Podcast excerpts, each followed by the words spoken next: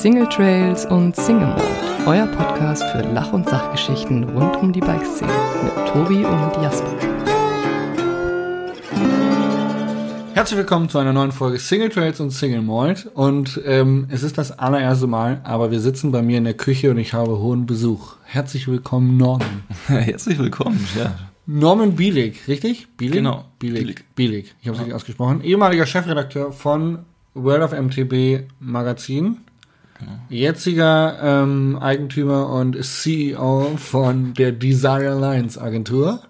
Was nicht allzu schwierig ist bei einer kleinen Firmengröße. Ähm, aber du bist schon sehr, sehr lange im Business und du bist sehr, sehr tief in der Branche. Du kennst sie alle. Wahrscheinlich nicht alle, aber Du kennst sie viel. den ein oder anderen. Vor diesem Podcast haben wir schon über vier, fünf Leute gesprochen. Ähm, ja, schön, dass du hier bist. Schön, dass du in meiner Wohnung bist. Das ist der erste Podcast, der tatsächlich in meiner Wohnung aufgezeichnet wird. Das solltet ihr öfter machen. Schöne Location auf jeden Fall mit dem See. Der See ist gut. Ich wohne nämlich am See. Haus am See habe ich. Ein Haus am See. Schon ziemlich, ziemlich Luxus. Ähm, ja, steigen wir direkt ein. Norman, die Leute, die dich nicht kennen, für die Leute, die dich nicht kennen, stell dich doch bitte einfach mal kurz vor. Ähm, ja, hi, ich bin der Norman. Ähm, Fahre sehr, sehr gerne Rad, sehr, sehr gerne Mountainbike und arbeite in dem Bereich seit boah, mittlerweile sieben oder acht Jahren. Ähm, und mache da verschiedenste Sachen, also von eigener Firma über einen Branchenverband, über Ausbilder beim Deutschen Alpenverein und eigene Guiding-Firma. Ähm, ja, habe ich eigentlich irgendwie mit den meisten Eckpunkten ähm, der Radbranche irgendwie zu tun. Das ist schon äh, breit aufgestellt auf jeden Fall. Ja, ziemlich. Ähm, ich war sehr überrascht, dass du heute Döner-Cola mitgebracht hast. Ich wusste nicht, dass es sowas gibt. Äh, tatsächlich vor mir steht eine Dose mit diesem Mann. Ich glaube, jeder kennt ihn von diesem Dönerpapier, womit das Brot eingepackt ist. Und auf dieser Dose, ich werde sie gerne noch fotografieren für den Instagram-Account, äh, steht Döner-Cola drauf. Wie kam es, dass du Döner-Cola mitgebracht Ich hast? weiß nicht, ich war heute noch kurz irgendwie einkaufen, ähm, weil ich noch irgendwie ein bisschen Bier mitnehmen wollte.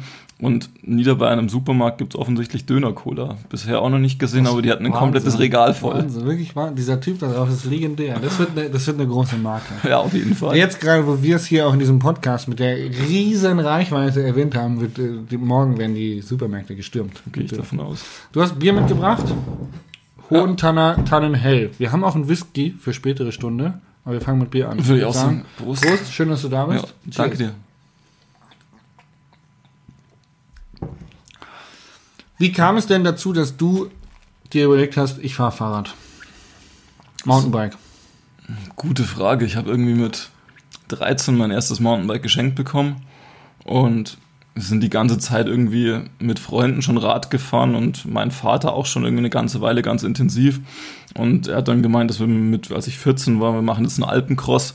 Und das war irgendwie so der Startpunkt, irgendwie mit 14 eine erste Transalp gefahren und dann irgendwie dabei geblieben, im Studium irgendwie intensiver geworden mit dem immer noch gleichen alten Hardtail irgendwie ähm, in Erlangen die Downhill-Strecken irgendwie runtergeprügelt oder was wir damals dafür hielten. Ähm, also alles recht dilettantisch, ähm, haben uns unglaublich viel kaputt gemacht dort und ja, irgendwie auf dem Niveau ging das dann noch eine ganze Weile und ja, dann ist es intensiver geworden. Was heißt intensiver geworden? Aufgerüstet Fahrrad oder einfach aufgerüstet Genau. an, äh, ich gehe rei- äh, weitere Wegziele an? Genau, das also beides im Grunde. Ich habe dann während dem Studium schon in einem Laden gearbeitet, der spezialisiert war auf Radbekleidung ähm, und habe für die so ein bisschen geguidet ähm, und habe mir dann halt doch irgendwann mal einen Fully gegönnt, weil es irgendwie angenehmer und praktischer war. Ähm, wir haben dann immer einen Stand am Gardasee Bike Festival auch gehabt und dadurch bin ich so ein bisschen wieder in die Alpen auch reingekommen. Ähm, habe dann mal eine Zeit lang auch für ein ähm, Hotel im Finchgau geguidet ähm, und da relativ viel gemacht. Ja, und so ist es einfach intensiver. Man könnte geworden. sagen, der Einstieg in die Branche war dein Guiding. Auf jeden Fall, so, bisschen, so ja. ich war Rennfahrer vorher, aber ich bin eigentlich auch in die Branche bin ich gekommen, eigentlich über Philipp Volz und Daniel Schäfer bei Atlantic Cycling beim Guiden Ja. tatsächlich. Ähm, was hast du denn studiert? Du hast gesagt, du hast neben dem Studium geguidet. Ich habe Deutschgeschichte Lehramt studiert mal. Geil! Ehrlich? Ich habe auch mal angefangen mit Lehramt. Physik und Sport. Oh, auch geil. Zwei Semester. Und warum habe ich es abgebrochen? Weil Sport Radfahren?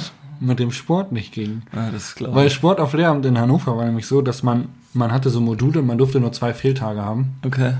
Und danach war die Studienleistung nicht erfüllt. Also zwei Fehltage, wenn du krank warst, musstest du wirklich vor Ort sein. Also auch mit einem gebrochenen Bein oder du warst krank, Ja. musst halt da sein, konntest nicht mitmachen, okay, aber du musstest Anwesenheit zeigen. Ausnahme gab es für Leistungssportler, allerdings nur für Kadermitglieder. Der Downhill-Kader wurde aber erst zwei Jahre später gegründet. Ergo, ich hatte noch keinen Kader. Ergo, ich hatte nach Semester zwei einfach keine Studienleistung. Und habe gedacht, okay, wenn ich so weitermache, das hat keinen Sinn. Ja, dann habe ich einen anderen Weg eingeschlagen. Aber wir wollen über dich reden. Ähm, und du hast dann Lehramt studiert und auch, ich nehme an, abgeschlossen. Ja, ich habe es irgendwann abgeschlossen, aber auch erst noch, boah, ich glaube am Schluss waren es 15 Semester. Ich habe ja noch zu Staatsexamenszeiten studiert, das heißt bei uns war die Anwesenheitspflicht so ein bisschen lapidarer. Ich glaube, ich habe im Hauptstudium noch irgendwie zwei oder drei Pflichtveranstaltungen gehabt. Hast du das auch so gemacht, dass du deinen Kumpels geschrieben hast, hey, unterschreib mal für mich auf der Anwesenheit? Wir mussten gar nicht, nee. Also es war tatsächlich irgendwie die, die drei Veranstaltungen, die ich dahin musste, irgendwie insgesamt habe ich dann doch noch hinbekommen.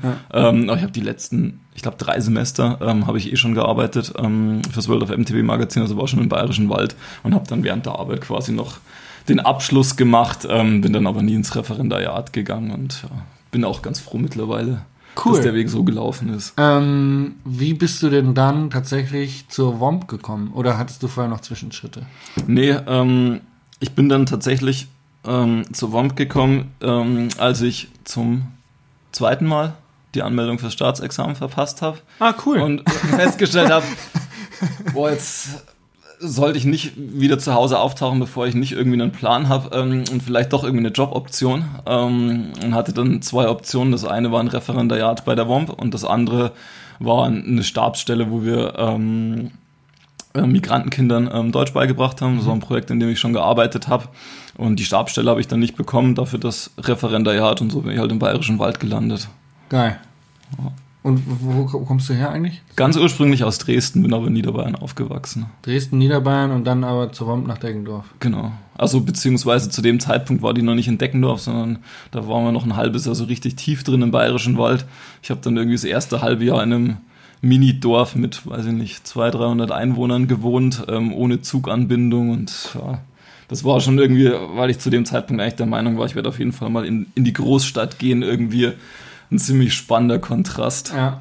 Du wohnst aber jetzt auch wieder sehr abgelegen, oder nicht? Jetzt wohne ich auch wieder sehr abgelegen. Ja, ich habe jetzt eine ganze Weile ähm, oberhalb von Deckendorf in einem totalen Minidorf gewohnt, irgendwie mit 20 Häusern, was aber ganz cool war, weil der Trail direkt ins Büro runterging. Das ist Zum schon geil, ja. Bikepark Geiskopf habe ich irgendwie 20 Minuten mit dem Rad gehabt. Ähm, wir hatten Skipiste, Loipe und alles im Dorf. Und jetzt bin ich ähm, ins Hinterland von Passau gezogen und da geht es jetzt demnächst auch noch weiter hinter. Also ziemlich, ziemlich ab vom Schuss auf jeden Fall. Ich muss sagen, ähm, zu dem Punkt, ganz ehrlich, ich bin gerade super. Ich, ich, ich spreche es jetzt mal aus, so wie es ist, richtig abgefuckt von diesem ewigen Autofahren. Weil ich hier tatsächlich ja schon auch ein bisschen am Arsch der Heide wohne. Ich muss zum Supermarkt mit dem Auto fahren. Ich muss überall mit dem Auto fahren, hinfahren. Und ähm, jetzt gerade mit dieser gebrochenen Hand, mit den Festivals, mit äh, irgendwelchen Terminen in München und Co. und äh, Sponsoring-Termine bei Maloja und Evoc und keine Ahnung. Ähm, ich sitze echt gefühlt jeden Tag zwei Stunden im Auto. Jeden fucking Tag. Und es Ja. macht mich wahnsinnig. Ich drehe richtig durch. Und ich denke mir, hä, wenn du so erzählst, geil, Trail vor der Haustür, Leute vor der Haustür, ja geil, aber zum Einkaufen muss man dann doch immer irgendwie ins Auto steigen. Und wenn das Auto dann mal in der Werkstatt ist, dann bist du halt einfach am Arsch. Ja, das stimmt, wobei in Deckendorf ging es noch irgendwie, weil da war die Entfernung nicht so weit, da waren es nur 500 Höhenmeter halt dummerweise dazwischen. Ähm, jetzt geht's auch, jetzt haben wir auch drei oder vier Kilometer und jetzt, wo wir demnächst hinziehen, da ist ein Supermarkt direkt im Dorf, aber ist schon auch, also ich bin schon auch viel im Auto, wobei ich es dieses Jahr tatsächlich mal geschafft habe, relativ viel auf den Zug auszulagern Geil, ja, und cool. irgendwie, ich glaube, so zwei Drittel drei, oder bis drei Viertel der ganzen Strecken jetzt im Zug machen konnte. Und das ist echt ganz cool. Ähm, und mit dem Auto sind wir halt für Produktionen unterwegs und dann zu zweit und dann ist es auch halbwegs erträglich. Dann passt das schon. Aber Bevor wir jetzt zu deinen Produktionen kommen, die du gerade schon erwähnt hast, warum du hauptsächlich Auto fährst, ähm, du bist der zweite Interviewpartner, der bei der WOMP war. Und mit dem anderen habe ich vorhin noch telefoniert. Mit Chris Ettel. ja, sehr cool. Ähm, wie ähm, bist du denn, dann, du bist ja zu WOM gekommen, Genau. als wahrscheinlich normaler Redakteur. Wie schafft man es dann, sich hochzuarbeiten zum Chefredakteur? Du warst ja eigentlich, hast das Magazin geleitet, oder? Genau. Ähm, ergibt sich, glaube ich, einfach so ein bisschen aus der Historie. Ganz am Anfang waren wir halt einfach zwei Leute. Also ich war halt die zweite Person, die dazugekommen ist neben Hansel. Ähm, und der hat irgendwann gesagt, dass er jetzt kürzer treten will mit Hausbau und Kindern. Ähm, und dann bin ich einfach an die Stelle getreten. Aber dann hat er trotzdem noch weitergemacht, bis Baumgartner kam, oder? Ja, er hat immer noch so ein bisschen nebenbei und macht, glaube ich, auch jetzt wieder so ein bisschen nebenbei. Ähm, aber hat sich halt aus diesem, sagen wir, Verantwortungsjob irgendwie ähm, und diesem stärker nach außen repräsentieren zurückgezogen. Ähm, und ja, jetzt kann er so seins machen und das, glaube ich, taugt ihm ziemlich gut. Wie muss man sich einen Job als Chefredakteur vorstellen? primär organisieren irgendwie gefühlt. Ähm, mei, du sitzt halt mit den Mitarbeitern, die da sind, irgendwie in so Mini-Konferenzen und beratschlagst so ein bisschen, ähm, was ins nächste Magazin soll, ähm, wie der ganze Aufbau sein soll, ähm, überlegst dir, mit welchen externen Redakteuren du was machst, mit welchen Fotografen ähm, und von denen halt dann die ganzen Geschichten organisieren, ähm, sehr viel Geschichten lesen und redigieren, also wirklich nochmal ziemlich intensiv drüber gehen. Ähm, da gibt's schon oder gab's immer massive Qualitätsunterschiede ähm, von Sachen, die da so ankamen. Ja, von, von unterschiedlichen Mitarbeitern, von unterschiedlichen Ja, gerade von vielen externen, also Ja. von den Mitarbeitern irgendwie ist der, der Standard irgendwann ja relativ klar gewesen, was da kommt und da konnte man gut arbeiten. Ähm, aber auch von externen ähm, waren die Qualitäten durchaus ähm, recht unterschiedlich und da musste man mal Schwankend. genau intensiver, mal weniger intensiv reingehen. Ähm, Tobi war da eigentlich immer ganz cool, das war immer so der klare Notnagel, wenn mal irgendwas komplett ausfällt, dann konnte man sich an Tobi wenden und wusste, der hat auf jeden Fall noch irgendeine Story, die Geil. man gut platzieren kann. Sehr cool. Das ist immer ganz cool gewesen. Genau, und da halt viel, ähm, ja, wirklich diese Orga machen und dann schon auch viele Texte selber schreiben. Ähm, ich war nie so richtig in diesem Testbereich mit drin. Ja. Das ist ganz cool, das hat immer irgendjemand Ja. anders gemacht. Der Hansel? Genau, der Hansel ähm, oder Hansel der Baumel dann. Ja, ja. Ähm, und das war immer super, weil das, ja, also bin das schon gern gefahren irgendwie, aber es, also ich hatte nie so richtig die Begeisterung für den ganzen Testbereich. Das war der Wecker. Ähm, ähm, der Wecker aus dem Konzept gebracht. Genau, nee, und ansonsten ist halt viel Abstimmung auch mit der Grafik. Ähm, unsere Grafik ähm, saß ja mal extern, das war ähm, Hoshi, also YX in Freiburg, ähm, was super cool war, weil es halt nochmal ein anderer Input war ähm, und mit denen ziemlich intensiver Austausch stattgefunden hat, weil die ja doch, also gerade der Hoshi, eine sehr eigene Sicht auf Bikebranche und Ja. wie Sachen dargestellt werden sollten, ähm, wo man sich auch ziemlich oft gerieben hat, ähm, aber wo oft auch ziemlich coole Sachen draus entstanden sind, ähm, was irgendwelche Layout-Sachen anbelangt, was Papier und Druck anbelangt. Ähm, das war echt bereichernd. Ähm, das bringt mich gleich zur nächsten Frage. Wobei, ich glaube, die hebe ich mir noch auf. Hebe ich mir jetzt noch auf. Ähm, ich wollte noch sagen, dass ich auch ab und zu mal für Magazine geschrieben habe. Ja. Und ähm, die Geräusche im Hintergrund sind der Hund, der gerade aus dem Napf trinkt. Falls sich jemand fragt, wer hier gerade so schmatzt, ist es der Oreo, Ja. der aus seinem seiner Wassertränke schlürft. Wir sind es nicht mit dem Bier. Noch nicht. Zu späterer Stunde schlürfen wir vielleicht auch so. Ähm, und ich, man hat mir gesagt, ich kann gut schreiben. Also die Texte, die ich geschrieben habe, wurden immer gerne so genommen. Ähm, aber ich habe halt, ich glaube, ich bin echt Legastheniker. Ne? Also Rechtschreibung, Gut, das ist echt wirklich der Wahnsinn, wie viele Rechtschreibfehler ich gemacht habe. Dafür gibt es aber zum Glück ein Lektorat. Ja. Also ich war von- in der Rechtschreibung ähm, ziemlich sicher, aber auch so meine Interpunktionsprobleme, also wo ich ein Komma setze und wo nicht. Ja. Und ja, das ist, dafür gibt es nochmal ein Schlusslektorat. Ähm, glaubst du, schauen. dass das tatsächlich der neuen Rechtschreibung geschuldet ist, dass da alle Menschen durcheinander gekommen sind? Ich weiß nicht. Gute Frage. Ich glaube, bei mir ist es eher so ein bisschen Schludrigkeit gewesen. auch. Also ich mache ganz viel Flüchtigkeitsfehler, Ja. schnell, schnell, fertig, fertig. Aber wie gesagt, ich habe halt auch so geschrieben, wie ich rede. Ich kann viel und gut reden und deswegen konnte ich auch gut schreiben, gut. aber deswegen habe ich auch sehr viele Fehler eingebaut. Ähm, jetzt kommt die alles entscheidende Frage. Ähm, glaubst du, Print... Nein, die Frage ist zu einfach. Ähm, wo siehst du Print in zehn Jahren? In zehn Jahren, boah, das ist eine gute Frage. Das könnte ich, glaube ich, für weder für Print noch für irgendein anderes Medium beantworten. Dann gehen wir runter auf fünf. Ähm, in fünf Jahren ähm, glaube ich, dass Print im hochqualitativen Bereich immer noch eine große Rolle spielen wird, weil das ist so das, was die letzten Jahre auch passiert aus meiner Sicht, dass ähm, gute Geschichten, gute Bilder, ähm, eine hohe Qualität ähm, schon gern angenommen wird. Wir haben im Grunde momentan so viel Bike- und Radmagazine wie nie zuvor. Das ist der Wahnsinn, wie sich das alles ja. irgendwie aufgeteilt hat. Ähm, ja, auch aber, mit, mit, Fokus und Bild, also die großen ja, äh, springen auch irgendwie auf den Zug mit auf. Ja, aber auch sowas wie ähm, vom, vom Donut Martin, ähm, das Lifecycle Magazin, was ja ziemlich gut scheinbar läuft. Ja. Also sie suchen jetzt zusätzlich Leute auch noch. Ähm, also es gibt so Nischenthemen, die irgendwie schon besetzt werden. Ähm, ich glaube, es wird nicht mehr das große Radmagazin für alle geben. Ähm, das ist, glaube ich, auch, wo die Zahlen gerade so ein bisschen hindeuten. Ähm, also ich glaube, wenn man da irgendwas Gutes, Nischiges macht, ist das ganz cool. Ähm, und die Frage ist für mich gerade eher, wo diese ganzen Corporate Publishing Produkte hingehen, irgendwie, weil ja jeder Vertrieb, jede Marke irgendwie ähm, ein eigenes Magazin rausbringt. Ähm, also ob das Sportimport ist, irgendwie, ob das irgendwelche. Versender mhm. sind, die eigene Magazine machen, ähm, die ja schon irgendwie damit auch eine Konkurrenz sind ähm, für andere etablierte Magazine. Und das wird eher die Frage sein, ob, ob sich das ewig hält, ähm, weil die Frage ist, wie deren Vertrieb ist. Ähm, also die sollen ja auch Werbung für sich machen, mhm. haben aber nur ihren eigenen Vertriebskanal. Das ist so ein bisschen die Frage, ob das funktioniert auf Dauer. Ähm, aber ich glaube, hochwertig wird es Print weiterhin geben. Aber so ein Versendermagazin ist ja jetzt wahrscheinlich nichts Hochwertiges, oder? Zum Teil, also vom Content her, ähm, zum Teil schon ganz gut. Ich habe jetzt die letzten Sachen zum Teil echt gar nicht gesehen, aber also ich kenne einige Corporate äh, Publishing Produkte, die echt ja. ziemlich gut gemacht sind und schön ähm, und die gerade halt ähm, so als Image-Maßnahme ziemlich gut ziehen. Also oh, das ist das, was wir jetzt schon feststellen, ähm, dass das auf jeden Fall gut funktioniert.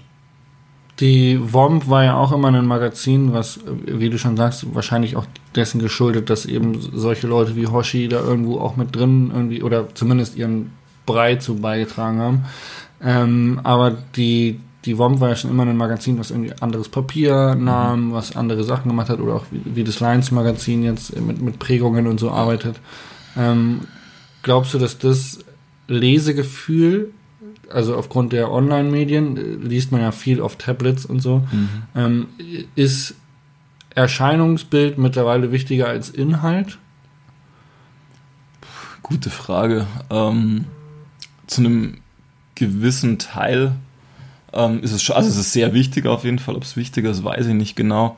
Ähm, aber mein, es gibt ja diesen Begriff der Coffee Table Magazine, die halt ja. einfach gut aussehen und da liegen und die man ja gerne da liegen hat. Das war damals schon auch so ein bisschen unser Anspruch, irgendwie, dass ähm, Biker und irgendwelche Geschäfte Bock haben, sich das Magazin hinzulegen und damit, um damit zu zeigen, dass sie Mountainbiker sind.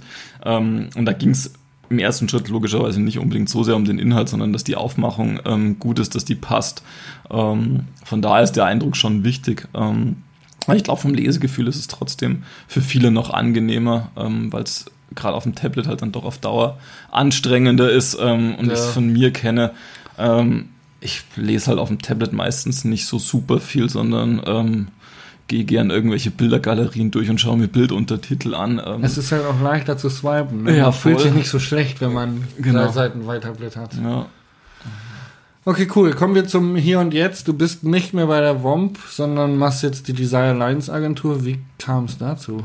Ähm, das war im Grunde auch eine interne Entwicklung. Wir haben im Verlag schon eine Agentur gehabt, ähm, haben eben auch so viel Content-Produktion ähm, für Regionen gemacht ähm, und das ist einfach ziemlich viel irgendwann geworden. Ähm, und wir haben dann vor sechs Jahren ähm, aus dem Verlag heraus auch noch mit einer befreundeten Leipziger Agentur das Mountainbike Tourismus Forum ähm, als Branchenverband gegründet. Ähm, und da ging mein Interesse so ein bisschen stärker auch ähm, in das Thema Tourismusberatung und Tourismusentwicklung rein. Und den Bereich wollte ich irgendwie stärken und habe dann irgendwann gesagt, so hey, irgendwie sechs Jahre Magazin sind genug, irgendwie jeden Monat Magazin rausbringen war super spannend, aber trotzdem du hast jeden Monat wieder dieses Projekt gehassel ja. irgendwie ähm, und musste dich da wieder voll reinwerfen. Deadlines. Genau. Immer Deadlines, oder? Genau, die ganze Zeit. Und vor allem anderen Leuten Deadlines geben, anderen ja. Leuten hinterherrennen. Ähm, und ich gesagt, okay, das irgendwie wäre es jetzt cool, mal was anderes zu machen. Ja. Ähm, und dann ja, bin ich da rausgegangen, ähm, habe die eigene Agentur gegründet und habe die erste Zeit auch wirklich ähm, vor allem Tourismusberatung gemacht. Ähm, das machen wir jetzt immer noch so zu, zur Hälfte ungefähr und machen halt zur Hälfte noch ähm, Content-Produktion und auch so Marketing-Geschichten. Das Wort Content-Produktion. Ähm, ich erwähne es, glaube ich, in jedem Podcast. Nehmt es mir nicht böse, wenn ich es immer wieder sage. Mein Slogan 2019 ist, die Mountainbike-Branche verschläft Video. Ähm, du bist einer der wenigen, der viel Video produziert, sehr viel Video produziert. Ja. Ist es dein Kerngeschäft eigentlich? Ähm, es ist ein, ein, Großteil unseres Geschäfts. Also wie gesagt, Kern, also wenn man von diesen 50 Prozent, die wir Content-Produktion ausmachen, dann sind davon sicherlich knapp über 50 Prozent ähm, Videoproduktion. Also es ist schon Video und dann die, anderen 50 Foto. Ja, genau, Foto- und Textproduktion. Also wir machen ja. ähm, komplette Magazinproduktionen dann auch, ja. ähm, zum Teil für Kunden. Aber Video ist ein riesiger Anteil ähm, und wird aus meiner Sicht auch immer wichtiger. Wobei es, also ich kann es durchaus unterschreiben, dass es die Radbranche in einem gewissen Maße verschläft, aber zum Teil, glaube ich, auch in einem gewissen Maße nicht so ganz versteht.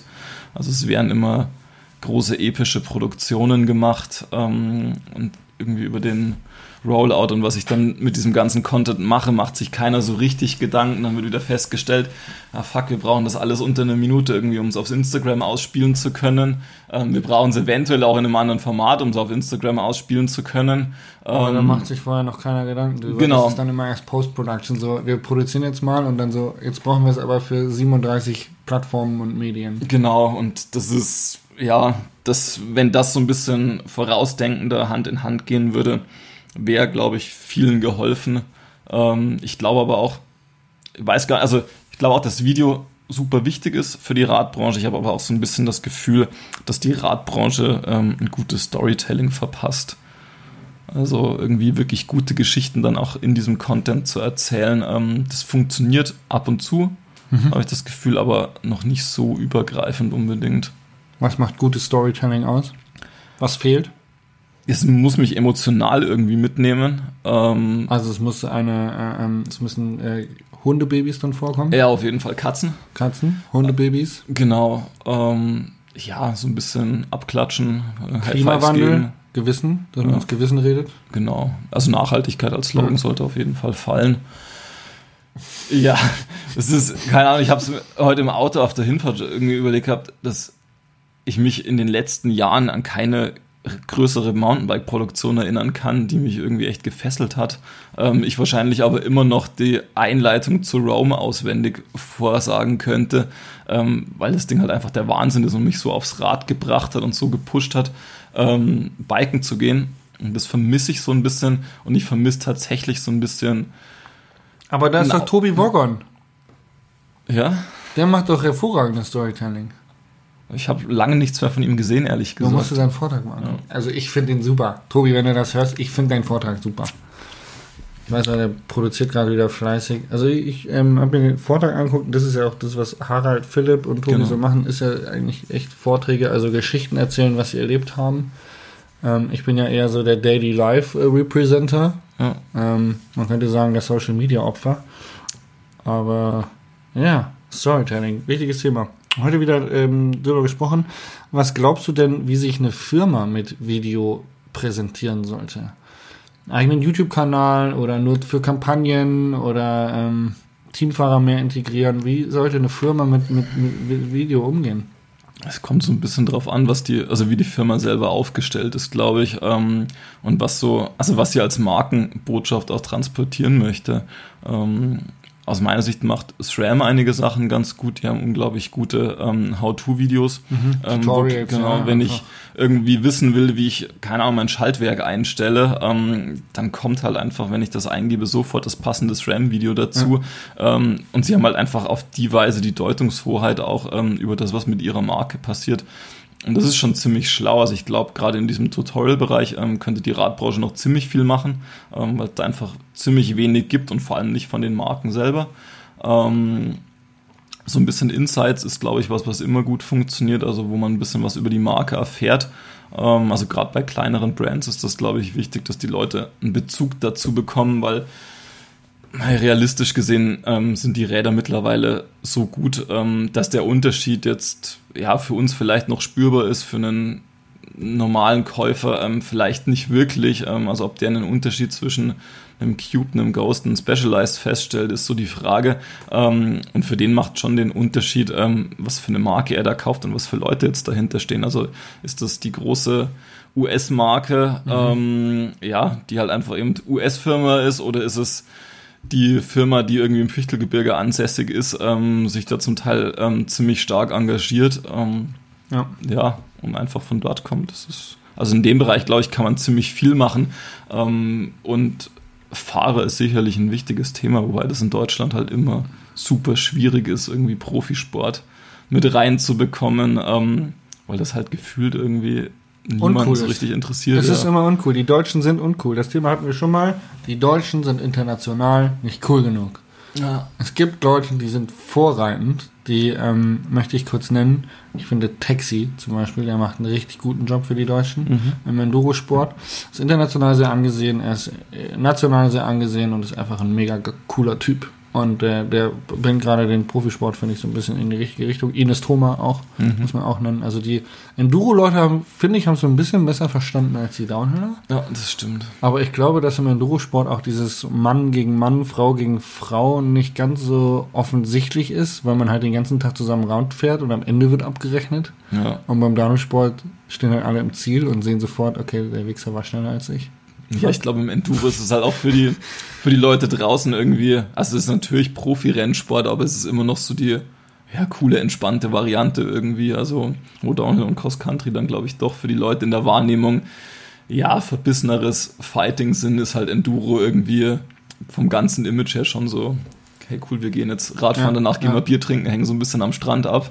Also, Plus halt Intervalle trainieren, äh, genau. richtig ernähren, äh, ganzen Jahres. Ja, das ist witzig. Ist irgendwie eine coole Mischung aus ähm, Rennradfahrer und lässiger Mountainbiker, finde ich. Ne? Ja, auf jeden Fall. Aber klar, das können andere Nationen irgendwie gefühlt besser. Also die Schotten sind da irgendwie ziemlich gut. Gut, aber wir Deutschen, das ist ja, also sind wir mal ganz ehrlich, wenn ich jetzt hier, ähm, heute ist Donner, nee, letzte Woche Donnerstag war ja. Stübeldog bei uns im Ort, da war ich leider nicht da, aber das ist bei uns immer Stammtisch, das ist einmal im Monat, der ist mhm. im Vereinsheim, ähm, da bin ich auch. Also ich bin auch in unserem Sportverein, ortsansässig. Und wenn ich da hingehe, dann ähm, habe ich mich vorgestellt, die letzten Male noch als, als Mountainbike-Profi. Ähm, und da ist es schon so, dass ich das ja jetzt beendet habe, die Rennkarriere, und die fragen mich schon so, was ich jetzt mache. Und dann sage ich, ja, ich bin jetzt YouTuber und mache halt so Videos und arbeite für die Bike-Branche, teilweise auch als, als beratender Teil irgendwie. Die, die verstehen das nicht. Also so ein Bayer, der 9 to 5 arbeiten geht, das aus fünf Generationen vorher kennt, der, der kann sich das nicht vorstellen, wie jemand digital, nomadisch, unabhängig von Büro irgendwie von zu Hause aus arbeitet und ja, das glaube ich, aber das ist, mein Vermieter ist da auch so, ich wohne jetzt seit letztem September dort, also seit 2018. Und gerade im Sommer hänge ich halt irgendwie relativ oft, wenn ich daheim bin, so auf der Treppe vom Haus rum mit dem Laptop und mache da so ein bisschen was. Und es vergeht keine Woche, wenn er da ist, wo er nicht herkommt und mich so irgendwie so, ah, jetzt hängst du da schon wieder rum. Und also, was machst du eigentlich genau? Und ja. wenn ich ihm das dann erkläre, dann ist es innerhalb von einer Woche auch wieder vergessen ja. irgendwie und er kann sich nicht so richtig vorstellen, dass man damit adäquat Geld und seinen Lebensunterhalt verdienen kann. Ja, wie bin ich jetzt auf den Bogen gekommen? Ich habe es gerade vergessen. Was haben wir vorher gesagt? Wir waren vorher immer noch beim Profisport. Genau. Und davor waren wir bei Videos. Genau. Videoproduktion. Ja. Die Deutschen sind nicht cool genug. Wir bräuchten mehr Profisport-Videos bei den Herstellern. Ähm, gehen wir zurück zur Content-Produktion.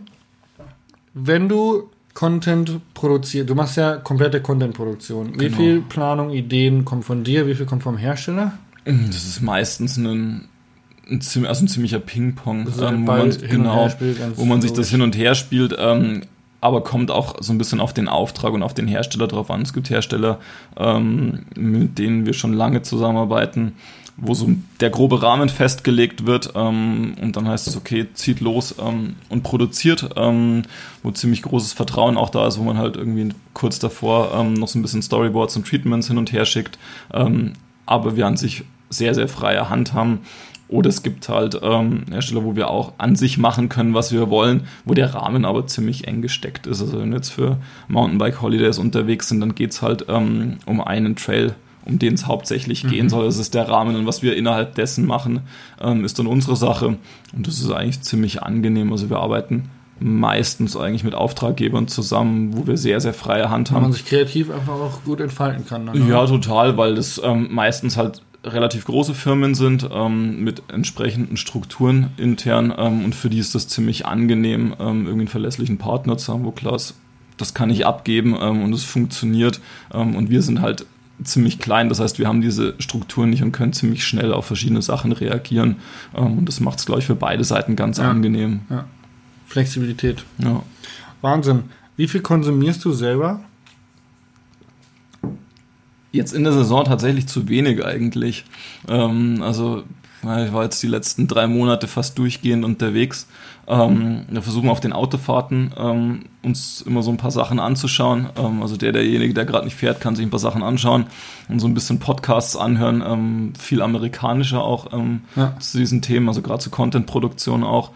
Ähm, und jetzt habe ich es mir tatsächlich wieder ähm, fix für so den Büroalltag eingetragen, dass so meine erste halbe Stunde ähm, im Büro ähm, tatsächlich so ein bisschen ähm, YouTube schauen auch ist. Also einfach mal gucken, was da gerade so los ist. Ähm, auch einfach Tutorials anschauen, ähm, weil es halt einfach der Wahnsinn ist, was du mit einer halben Stunde am Tag auf YouTube theoretisch lernen kannst. Ähm, das ist ziemlich cool. Ich bin ja Selfmade-Vlogger, Ja. Selfmade-Videoproduzent geworden und äh, Premiere Pro, ähm, ich würde, ich, ich darf da jetzt nicht immer so hochstechen. Die ganzen Interviewpartner von Tobi sind alle super erfolgreiche Fotografen gewesen und die sagen immer, ich finde, ich kann gar nicht so gut fotografieren, aber ich lebe davon.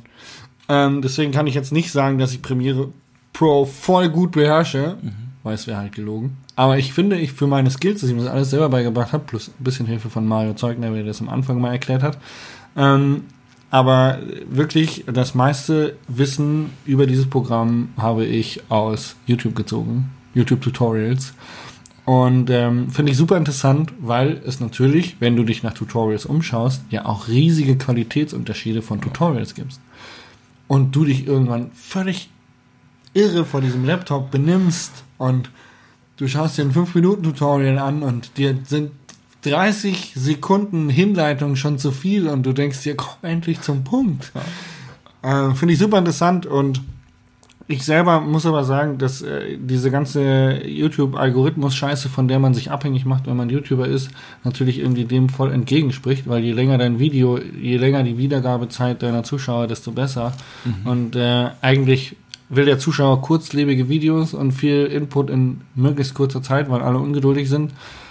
Aber es funktioniert halt von der Reichweite her besser, wenn du längere Videos machst und den Zuschauer möglichst lange bindest.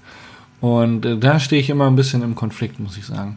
Das kann ich mir vorstellen. Also für mich war so ein bisschen dieser Einstieg, die ganzen TED-Talks, ähm, die halt relativ kurz sind und wo so in dieser klassisch amerikanischen Art klar ist, ich kann drei bis fünf Punkte bringen und danach ist halt auch einfach Schluss. Also mehr Ja. Input und mehr Wissen kann ich nicht in so ein kurzes Video oder einen Vortrag reinpacken. Ähm, und das ist auch cool. Und das muss ich nicht auf 20 Minuten ausweiten, Ja. weil alles dazwischen ist irgendwie Füllmaterial. Ich bin immer wieder erstaunt, wie viele Leute sich tatsächlich GoPro-Material angucken. Also Raw GoPro-Material. Okay. Äh, wird auch immer tatsächlich auf meinem Kanal gerne gefragt. Die Leute wirklich fordern es ein, dass es kommt. Ähm, und bin ich absolut ähm, begeistert davon, wie sich Leute sowas reinziehen können. Weil ich selber kann es nicht. Kann ich nachvollziehen. Das, Also so ein 3-Minuten-Run von Danny Hart in Snowshoe, den ziehe ich mir mal rein. ja. So, finde ich geil. Aber wenn der jetzt 25 Minuten lang wäre, so eine EWS-Stage oder so, würde ich mir nicht angucken. Ich kann mir das auch, also ich kann mir das einfach nicht vorstellen, was daran spannend ist, weil ich sehe das wirklich. Wir haben, boah, das ist auch schon, ich glaube, knapp zehn Jahre her, war ich mit einem Freund in Saalbach am Spielberghaus. Und da waren irgendwie auch ein paar Leute mit GoPro damals schon unterwegs. Und die sind auf diese Milka-Line gefahren und haben sich dann abends begeistert auf ihrem Laptop das GoPro-Footage angeschaut. Und waren so, jetzt kommt, genau, und dann kommt, jetzt kommt gleich der Sprung, jetzt kommt gleich der Sprung. Und da ist er. Und wir standen dahinter und waren so, Alter, Sieht was ist denn da los 25 irgendwie? Ja. Also, boah, keine Ahnung. Also, waren, ich war irgendwie damals schon der Meinung, dass irgendwie von diesem ganzen GoPro-Material irgendwie 95% massiver Datenmüll sind, Ja. die da produziert werden, die sich nie wieder jemand anschaut. Wir hatten einen Guide, der hat mal eine komplette Saison lang irgendwie ähm, GoPro mitlaufen lassen bei irgendwelchen Veranstaltungen bei uns. Das Material hat sich nie wieder irgendjemand angeschaut. Also, Nee. ja. Ja, Das ist äh, auch die Kunst des Filmens und der Contentproduktion, nur das zu filmen, was man wirklich braucht. Oh, das wird eine ziemlich eklige Arbeit danach. Ja, genau, sonst ist man lange am Durchschauen. Ja, sehr. sehr. lange am Durchschauen. Ähm, aber Video-Content haben wir jetzt durchgekaut, ist ein Steckenpferd von dir, machst du viel. Wir beide haben neulich fürs Bike-Booklet, Genau. darf man das erwähnen oder ist das Top Secret? Nö, alles gut. Das, äh, kann man sagen. Wir haben Ja. fürs Bike-Booklet zusammen ähm, produziert, so sind wir auch auf die Idee gekommen, diesen Podcast zu machen. Und ähm, aber da geht es ja auch um ähm, Tourismus, um Leute, die neu im, im Bikesport sind. Ähm, bedeutet, das Bike-Booklet ist so ein kleines Magazin, kleines Heftchen, was im Prinzip Neueinsteigern im Mountainbikesport Hilfe bietet, worauf muss ich achten, wenn ich auf eine Tour gehe, etc. Richtig? Genau. Das ist, ähm, wir haben das letztes Jahr, ähm, also das Mountainbike Tourismus Forum Deutschland zusammen mit dem ähm, Deutschen Alpenverein, mit dem Zweirad Industrieverband aufgelegt. Ähm, mittlerweile ist es noch Zweirad Industrieverband und wir, die das gemeinsam auflegen ähm, und verteilen. Ähm, und da ging es immer darum, im Grunde Neueinsteiger an die Hand zu nehmen und denen so ein bisschen eine Hilfestellung zu geben, irgendwie einerseits, wie sie natur- und sozialverträglich unterwegs sind, ähm, andererseits auch, wie sie für sich irgendwie sicher und cool auf Biketour gehen können ähm, und das idealerweise nicht mit erhobenem Zeigefinger, sondern irgendwie auf eine ganz nette Art und Weise. Und ähm, wir haben das Glück, ähm, den Zweirad-Industrieverband mit an Bord zu haben, weil es dadurch ähm, über einen Fahrrad-Einzelhandel verteilt wird und das ziemlich gut funktioniert. Ähm, und damit kriegen wir halt wirklich Leute, die sich neu ein Rad kaufen und können denen halt direkt so eine Information mit an die Hand geben, weil wenn so Sachen im Bike-Magazin drin sind, dann erreiche ich halt eine Mountainbike-Szene, der das tendenziell eh schon bewusst ist, also Ja. die irgendwie mit so dem Trail Rules aufgewachsen sind. Ja. Ähm, und die brauche ich damit nicht noch mehr bespielen, das Ja. sind irgendwie alle nur genervt. Ähm, und das war für uns eine ganz, eine ganz sinnvolle Variante. Ähm, jetzt haben es VD und Shimano, ähm, haben eigene Auflagen nochmal gemacht, die es auf ihren eigenen Veranstaltungen verteilen. Ähm, es wird mega gut angenommen. Der, ähm, die Südtiroler ähm, haben ein eigenes aufgelegt, aber in Anlehnung ähm, an unsere Geschichte. Und das ist cool, also weil es uns auch darum geht, im Grunde das rauszubringen. Irgendwie wollen da gar nicht die Hand so drauf haben. Ähm, genau, und jetzt haben wir halt Videos dazu gemacht, ähm, die nächstes Jahr ähm, im Frühjahr rausgehen werden, um es einfach noch ein bisschen zugänglicher zu machen ähm, mit ein paar Leuten, die einfach in der Szene bekannt sind, ähm, wo die, ja, die Reihe da in verschiedene Bereiche einfach nochmal größer ist. Also wir haben ein paar Blogger dabei, ähm, die in diesem ganzen Outdoor-Nachhaltigkeitsbereich unterwegs sind, irgendwie von BR-Leute. Ähm, und so ist das, glaube ich, eine ganz, ganz coole Geschichte. Stark. So, Tourismus. Jetzt ähm, packe ich mal, äh, nenne ich mal das Kind beim Namen, sagt man so schön. Ähm, ich bin ja absoluter Gegner der ganzen Murmelbahnen, die überall gebaut werden. Ich hatte das Thema tatsächlich vor zwei Tagen mit meinem Vater. Ähm, weil ich hatte ja dieses Jahr das Jugendcamp mit Ja. Rob Heran, Premium Bike Camps in Saalbach und da war es so, dass die ganzen 15-jährigen Kids ich habe die auf einer Strecke, einer normalen Bikeparkstrecke, wie irgendwie da Milky Way oder was auch immer, habe ich die nicht abhängen können. Also ich hätte machen können, was ich wollte. Ich habe sie mit meinem Speed nicht abhängen können in den Bikeparkkurven. Kam aber auch nur eine Wurzel oder auch ein Stein oder irgendwas, war ich weg. Also war wirklich so einfach, war ich weg.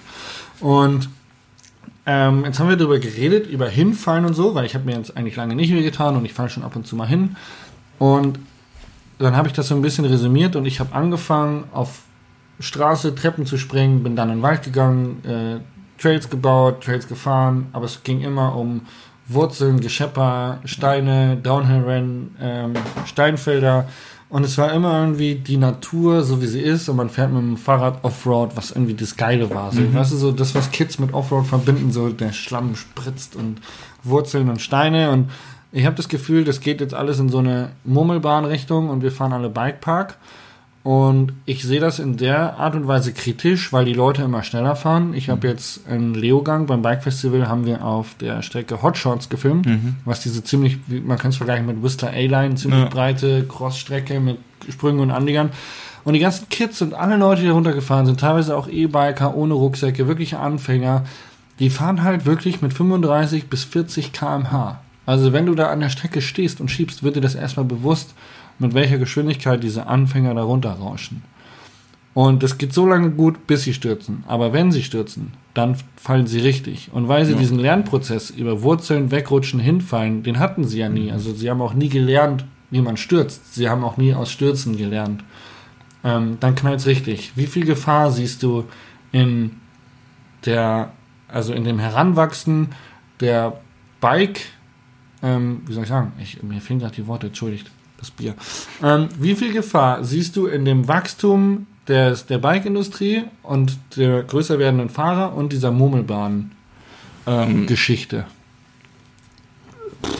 gute Frage. Danke, Ähm, das wollte ich hören. Sag mal ehrlich. Sag Ähm, gute Frage. Keine doofe Frage. Also klar, Bike-Industrie wächst, also es werden immer mehr Leute. Ähm, was Also ich, nicht nur die Industrie, sondern einfach dieser Genau. Bike-Boom. Genau, Also, das finde ich durchaus begrüßenswert. Also das finde ich eine coole Sache, weil es einfach Leute aufs Rad bringt, Leute in die Bewegung bringt. Ähm, mein Europa sind die, ähm, die Folgen von Bewegungsmangel immer noch Todesursache Nummer eins. Das heißt, es ist ziemlich cool, Leute irgendwie mal bewegt zu bekommen. die ähm, Leute verrecken auf der Couch oder ja, quasi. Also ist tatsächlich so. Und ähm, also es ist einfach gut, Leute in Bewegung zu bringen. Ähm, unser Rad ist da, glaube ich, eine ziemlich gute Möglichkeit, ähm, weil es einerseits in der Freizeit mega cool ist, macht Spaß. Ähm, ist relativ gelenkschonend, also im Gegensatz zum Laufen irgendwie für den Einsteiger irgendwie Ja. auch besser geeignet.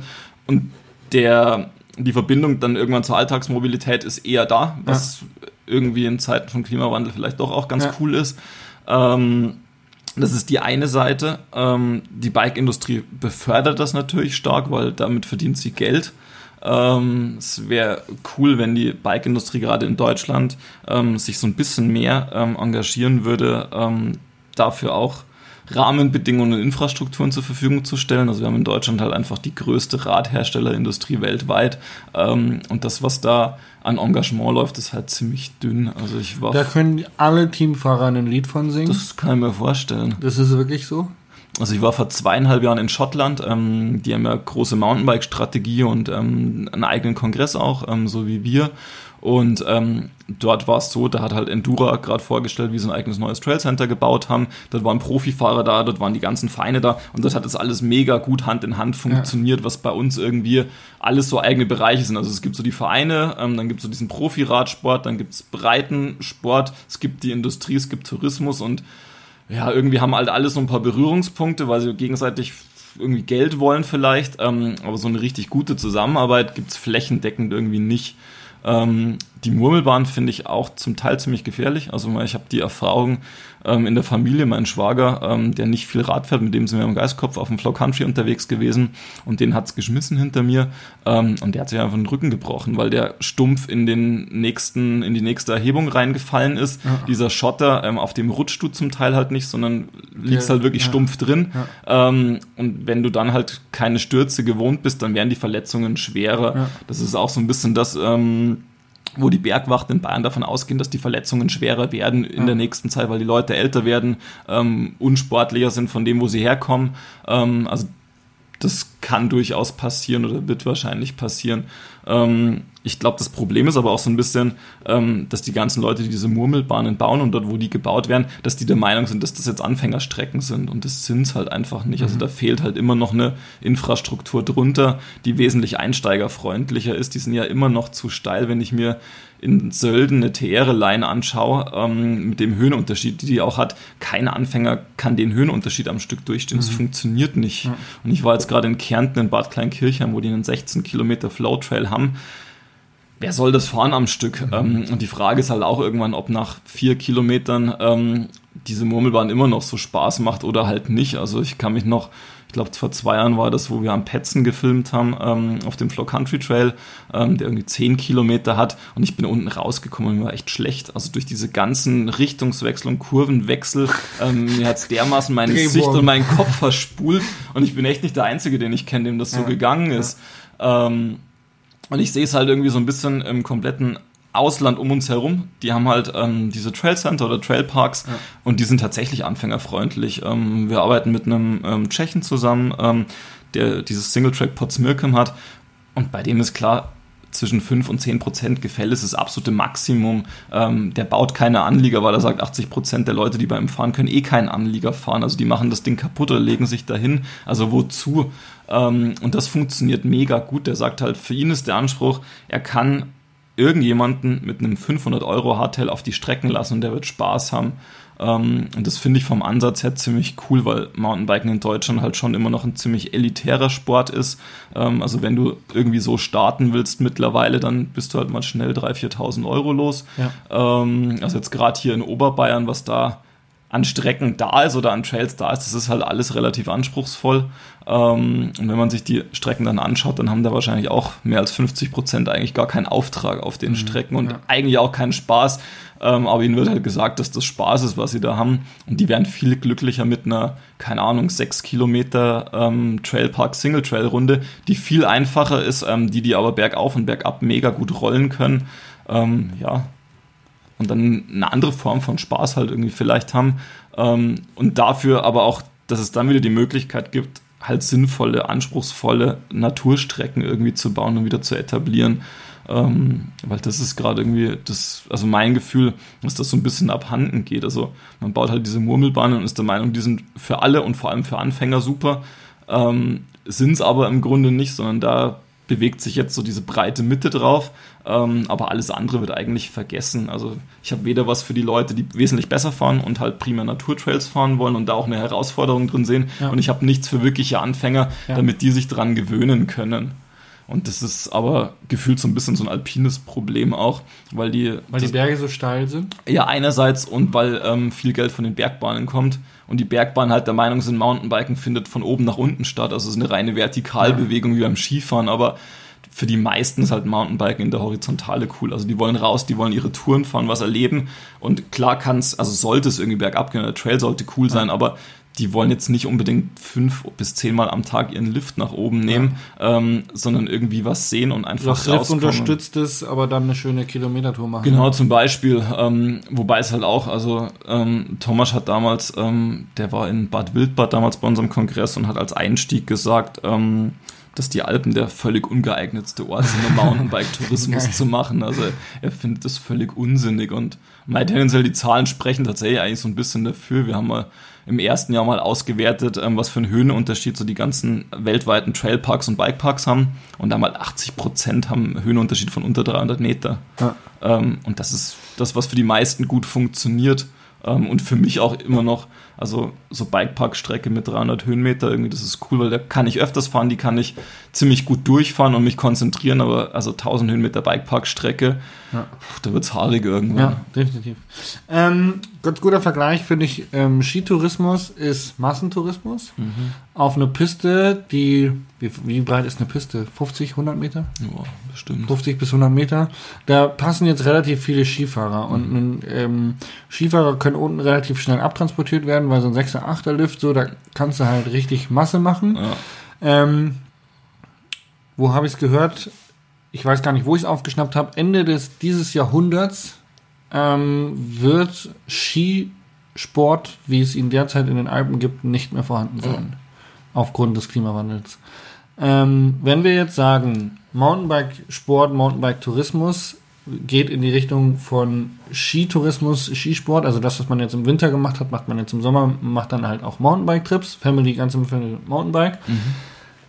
Ich sehe persönlich ganz oft, dass Bikeparks oder auch Regionen relativ schnell am Limit sind, mhm. wenn es um Kapazitäten, was Lift und Strecken angeht, wenn es um Kapazitäten von Lift und Strecke ja. geht.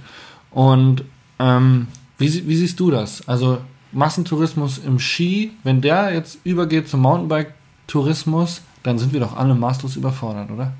Ja, ähm, wenn ich es auf Lift, also wenn ich es Lift unterstützt machen möchte, dann auf jeden Fall. Ähm, aber die Frage ist halt vor allem, ob ähm, Lift unterstützter Mountainbike-Tourismus die Zukunft ist. Also ob es darüber laufen wird, ähm, das glaube ich ehrlich gesagt nicht. Aber selbst, also selbst auf einer, wenn du jetzt ein ziemlich großes Steckennetz hast und wir reden davon, dass dann 50% sind E-Biker und die brauchen gar keinen Lift und die fahren die Strecken.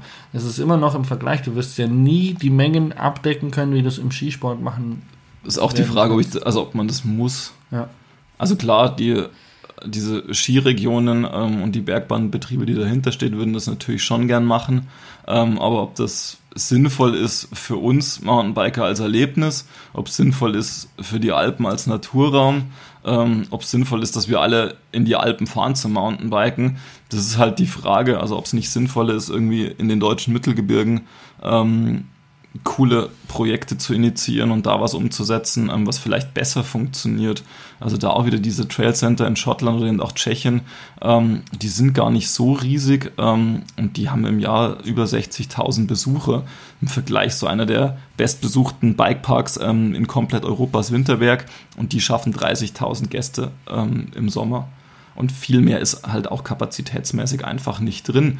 Ähm, also da ist halt die Frage, was besser funktioniert und vom. vom Weißt du, was ein Skigebiet schafft? Das würde mich mal interessieren. ähm, bei den Alpinen weiß ich es gar nicht ganz genau. Bei ähm, Winterberg weiß ich, dass die Skischaukel in Winterberg macht 30.000 Besucher am Tag im Winter. Das macht der. Machen die im Sommer Sport. Bike.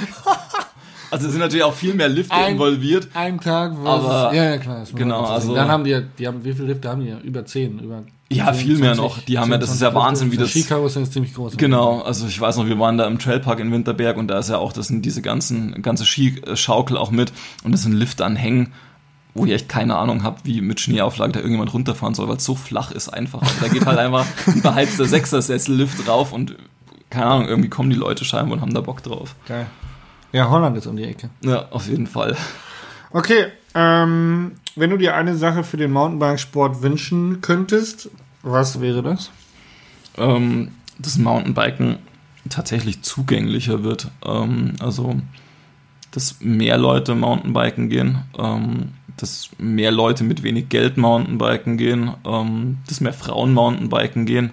Ähm, also, dass wir da irgendwie ein normales gesellschaftliches Abbild hinbekommen, weil momentan ist es halt sehr männlich dominiert. Ähm, Momentan ist es sehr gut verdienend dominiert, ähm, mit schwerem Gerät und allem drum und dran, ähm, mit einem sehr, sehr starken Alpenfokus. Ähm, und ich fände es cool, wenn wir es hinbekommen, dass wieder mehr Leute Radfahren gehen und dass die auch zu einem gewissen Teil einfach in Deutschland zum Radfahren gehen, weil idealerweise halt die Infrastrukturen dafür dann auch da sind, ähm, um das zu machen.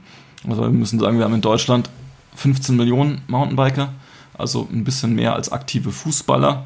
Und wenn du dir überlegst, wie weit du zum nächsten Fußballplatz hast und wie weit du zur nächsten Mountainbike-Infrastruktur hast, dann Ja. gibt es da so ein kleines Problem. Ähm, wenn wir uns die Zahlen anschauen, dann ist es nicht ganz vermessen zu sagen, wir wollen jetzt nicht unbedingt die gleiche Anzahl Ja. an Pumptracks wie Fußballplätze haben, aber Ja. in einem gewissen Umkreis wäre es ganz cool. Also wenn wir Ja. irgendwie eine Viertelstunde mit dem Auto irgendwie ähm, an einem Pumptrack wären, dann ist das, finde ich es nicht ganz vermessen vom. Anspruch her, ähm, weil es gibt genug Mountainbiker in Deutschland ähm, und dafür was zur Verfügung zu stellen, ähm, wo die Leute sich bewegen können, irgendwie einen Einstieg schaffen können, sich vor allem treffen können. Das fehlt in Deutschland so ein bisschen, dass du, dass ich so eine Community halt auch aufbauen kann. Ähm, das wäre schon cool. Schön, schön, freut mich. Finde ich ein tolles Statement. Ähm, letzte Frage, was ist dein Lieblingstrail? Ähm, tatsächlich der Agrifolio im Val Argentina in, bei Molini di Triora im Hinterland von Sanremo. Aha, aha. Wie heißt der nochmal? Agri Agrifolio. Agrifolio. Finde ich den bei Trail Forks? Wahrscheinlich schon. Okay. Den kannst du aber auch mit einem ziemlich motzigen Engländer fahren, der die ganzen Trails dort oben pflegt. Ähm, das ist ziemlich witzig, mit dem Adrian unterwegs zu sein da oben. Okay, der wohnt da. Genau, der wohnt da ähm, und hat irgendwann vor zehn Jahren, glaube ich, ist der aus Finale weggegangen. Ja. Ähm, das wird ihm einfach zu voll, hat er keinen Bock mehr. Verstehe ich, verstehe ich. Genau, und ist dahin gegangen. Ähm, es ist ein Tal, wo einfach wirklich gar nichts mehr ist. Da ähm, ganz weit oben quasi von in diesem Tal ähm, hat sich Harald Philipp ja ein altes Haus gekauft. Ähm, und die Trails, die die haben, sind halt einfach der absolute Wahnsinn. Und du hast den Vorteil, ähm, dass du meistens mit irgendwelchen Engländern Radfahren gehen kannst. Und das ist ziemlich amüsant und ziemlich witzig und endet im Normalfall in deren Bar im Ort. Und Bier trinken ist einfach das beste äh, Abschlussgetränk für eine gute Radtour. ja, auf jeden Fall. Ähm, sehr, sehr aufschlussreicher Podcast. Sehr, sehr interessante Gesprächsthemen. Ähm, wir sind bei 53 Minuten damit am Ende. Du kannst jetzt noch Werbung machen. Du, ähm, wir hatten, ich glaube, einer unserer ersten Interviewpartner war Harry Meyer, der den österreichischen Mountainbike-Kongress macht. Macht, du machst den deutschen, richtig? Genau, also mit ähm, Du Freunden. darfst jetzt werben. Jetzt jetzt hast werben. du Werbung. Ja, das ist cool. Ähm, genau, der findet nächstes Jahr vom 12. bis 14. Mai ähm, in Albstadt statt zu dem Thema Roots. Also wir beschäftigen uns mit unseren Wurzeln, ähm, um wirklich so ein bisschen zum Kern des Mountainbikens zurückzukommen und zu gucken, wie wir da arbeiten können. Ähm, das ist super spannend. Ähm, die ganzen Sachen kann man sich online anschauen ähm, und auf Facebook auch oder bei unserem Newsletter sich idealerweise anmelden. Wir machen ziemlich viel Marktforschung zum Mountainbiken in Deutschland, geben Leitfäden raus, ähm, um einfach auch Vereine und Privatpersonen zu unterstützen, eigene Mountainbike-Projekte durchzubekommen. Ähm, also wer da Interesse hat, irgendwie ähm, gerne melden. Ähm, wir schicken gerne Infos raus und ja, das ist so ein bisschen unsere Herzensanliegen-Geschichte, die sich gar nicht mehr so sehr um Tourismus unbedingt dreht, sondern wo es viel eben darum geht, ähm, so um Gesunderhaltung, Nachhaltigkeit ähm, und einfach Leute tatsächlich aufs Rad zu bekommen, weil es eine sehr, sehr gute Geschichte ist und wenn am Ende des Tages dann alle zusammen gemütlich bei einem Bier sitzen können, ist, glaube ich, ziemlich viel geschafft. Amen. Das war die Werbung. Du kannst den Koffer voller Geld jetzt rüberschieben. Danke. Sehr gut. Ja. Oh, ist ja schwer. Ist ja viel drin. Unfassbar. Das war ähm, Norman Bielig von der Design Alliance Agentur in unserem Podcast Single Trans und Single Malt. Vielen Dank. Vielen Dank dir. Tschüss. Ciao.